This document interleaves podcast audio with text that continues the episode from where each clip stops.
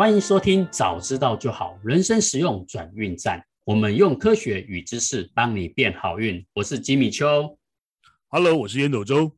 好，我们今天来谈一个比较有趣的话题，叫做比较。嗯，诶，我们人天生就很爱比较，但是你知道吗？怎么比较也可以让你变得更好运？诶，这件事情我觉得很有趣，就是我一直在思考一件事情：我们人有办法不比较吗？我一直都不喜欢比较这件事情。就像林志玲姐姐也说过嘛，不要再给我打分数了，打分数 就是会就是一种比较。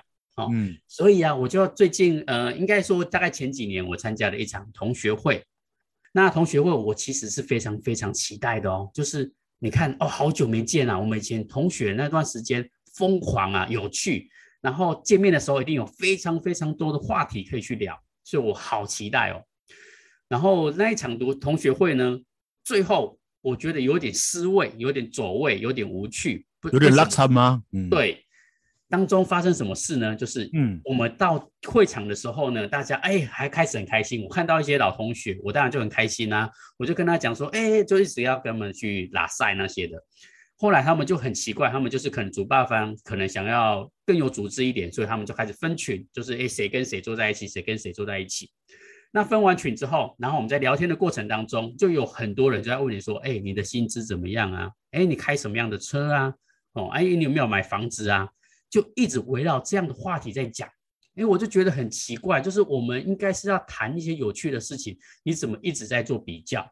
然后呢，只要有一个人讲到说他的薪资比较好，哦，那个现场的氛围就很怪，有些人就不太开心了，就是讲说啊，你是运气好啊，哦，你你不闯关这怎么讲抠干抠狼啊什么什么的，哎，我觉得这个同学会怎么会招逼了呢？就变成招逼也嘎逼哦，对对对对对。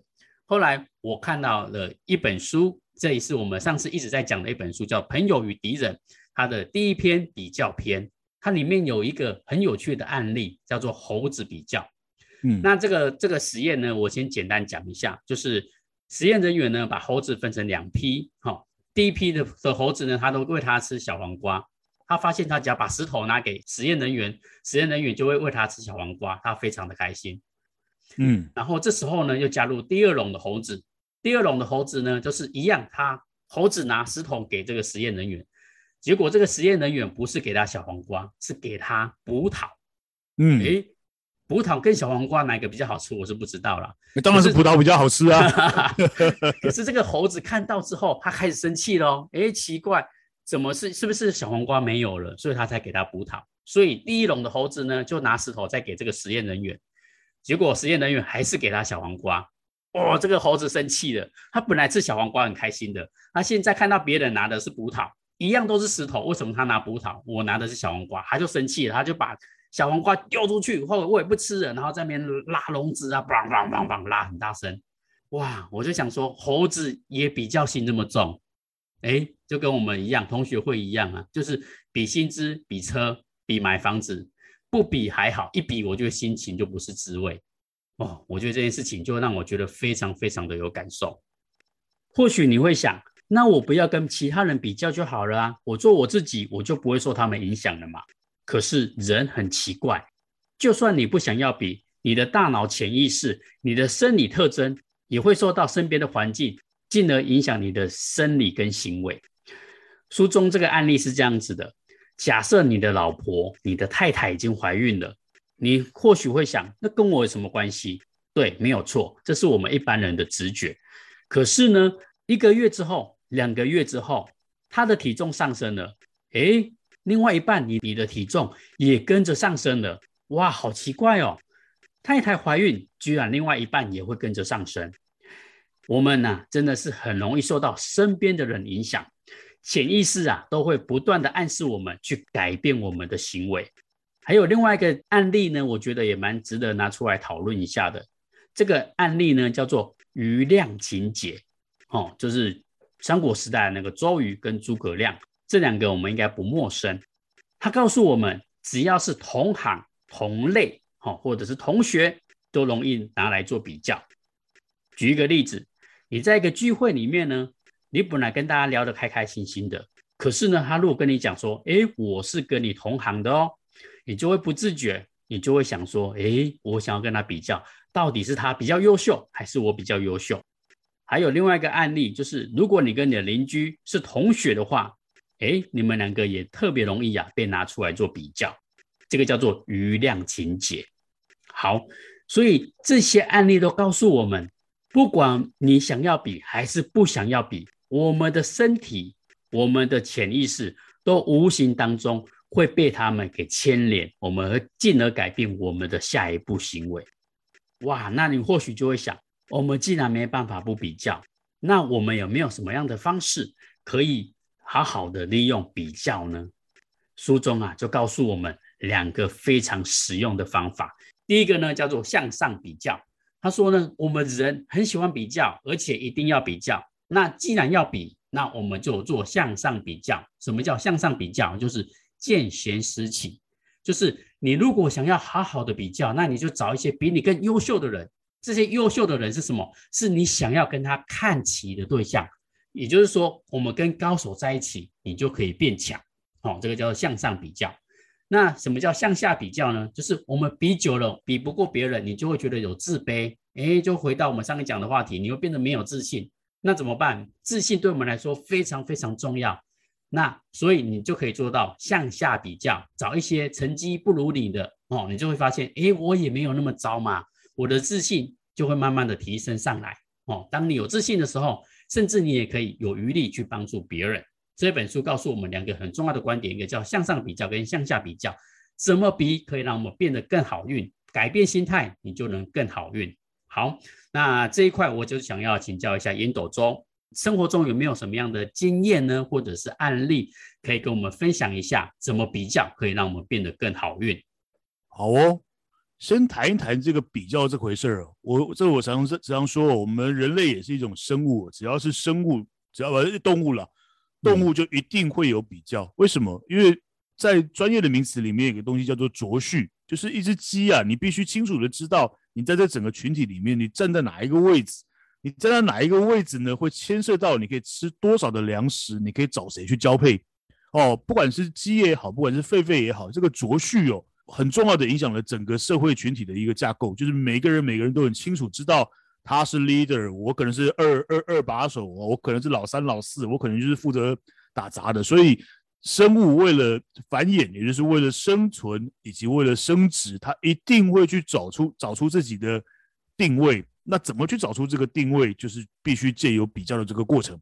好，反过头来讲，我们人类，那人类的话，那就更特殊了。人类不仅仅只有生理上的需求，还有一些文化性的一些行为。人类为什么要比较？因为人的一生。一直不知道，一直在探索的一点就就是我到底在哪里，我要往哪里去？我觉得这个当然是哲学里面的大哉问了。但是你如何能够知道自己在哪里？你就必须借由比较。例如说，不管你今天是在文坛，不管你今天是在学术界，不管你今天是在商业界，你永远都要去。去测试自己，哎，我到底今天到了什么什么什么地步？我拿到了这个新创团队奖吗？我是不是拿到了国家磐石奖嘞？我是不是拿到了这个台湾精品奖嘞？人的一生就是不断的在往上去做自我挑战的动作，那这东西就是一个比较的值，你就你才有办法清楚的知道你自己在哪里，那是一种自我成就以及自我肯定很重要的来源。哦，当，那当然比较也很很有可能走入负面的，例如说。你可能为什么百货公司的一楼永远在卖化妆品啊，二楼在卖国际精品啊？那很多刚刚讲的是内在的肯定，另外一种是外在的比较。你可能就会利用很多外在的物质，例如说你开玛莎拉蒂啦，哦，你开那个什么蓝宝坚尼啦，哦，或者你背着一个高级的包包，利用这一种外在的外显的物质来做。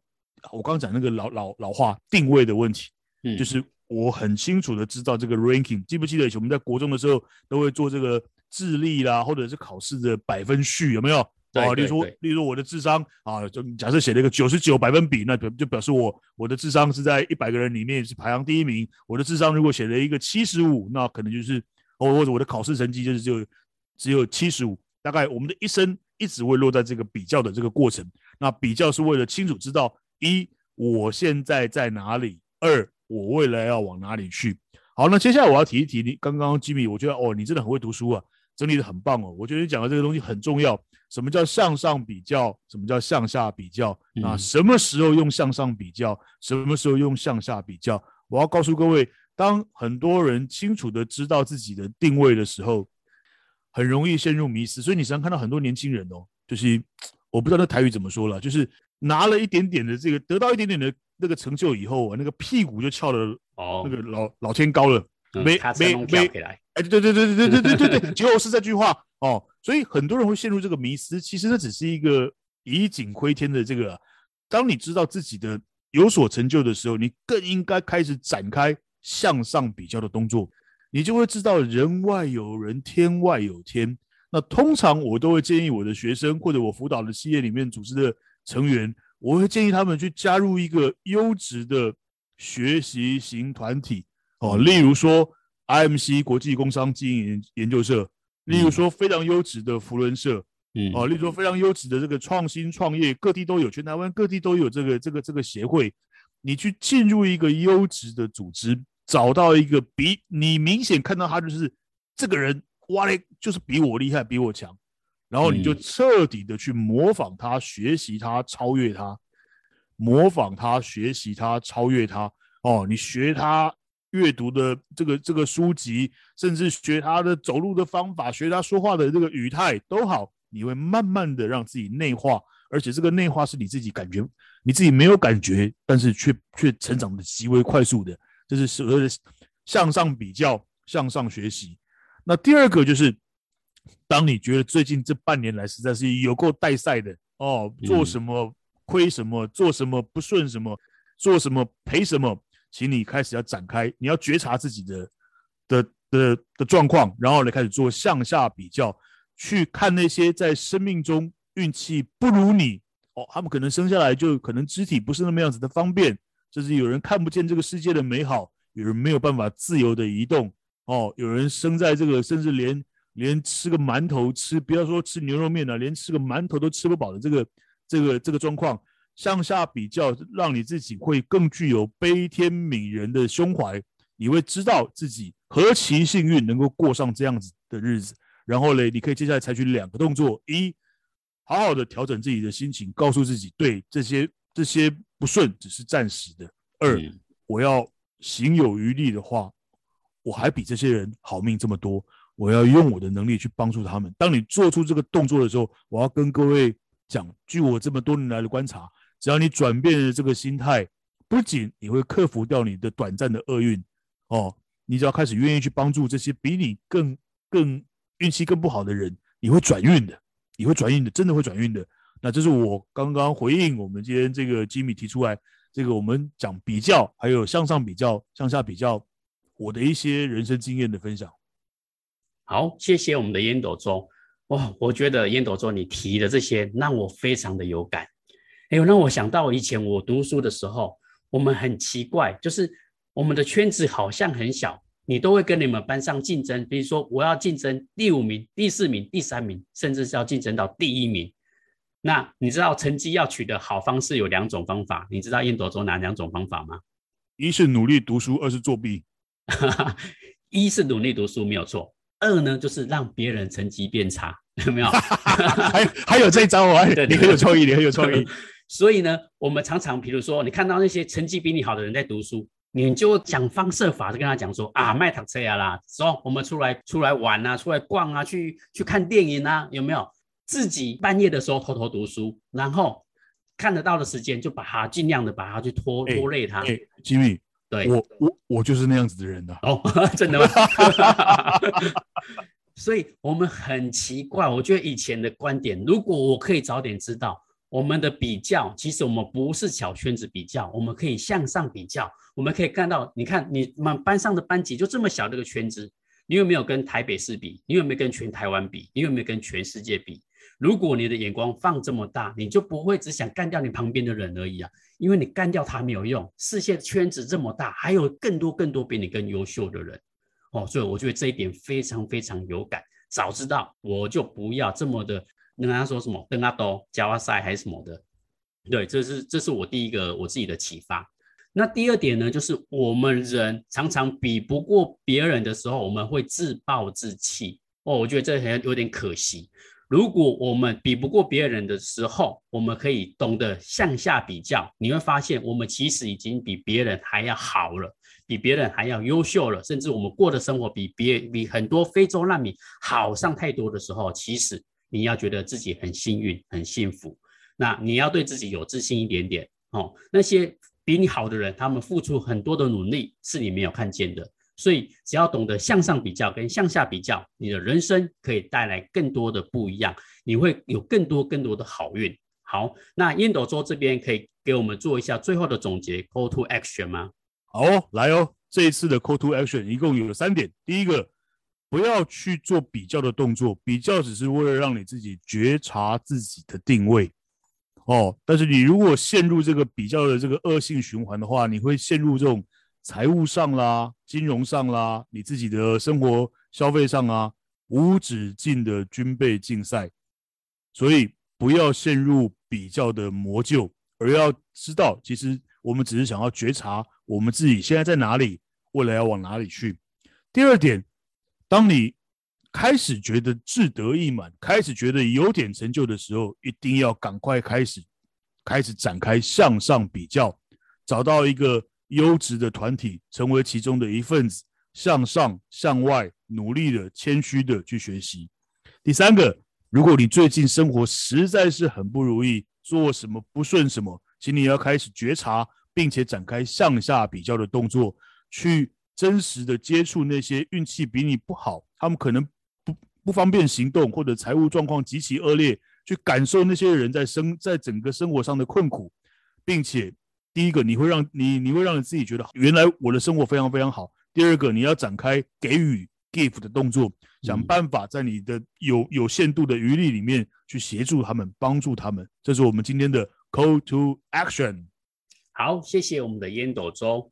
好，那我们这一期的节目呢，就讲到这边。我们先来做一下下期的预告。我们下一期的重点呢，在讲信任。哇，这个节这个重点是我觉得非常非常重要的一个环节。我们通常都会跟可以信任的人合作，我们也会愿意跟他买东西。但是你知道吗？这个信任感我们也可以培养的哦。好，那欢迎大家期待我们下一期的节目。谢谢收听，早知道就好，人生实用转运站。我是吉米秋，Hello，我是烟斗周，我们下次见，See you next time，拜拜，拜拜。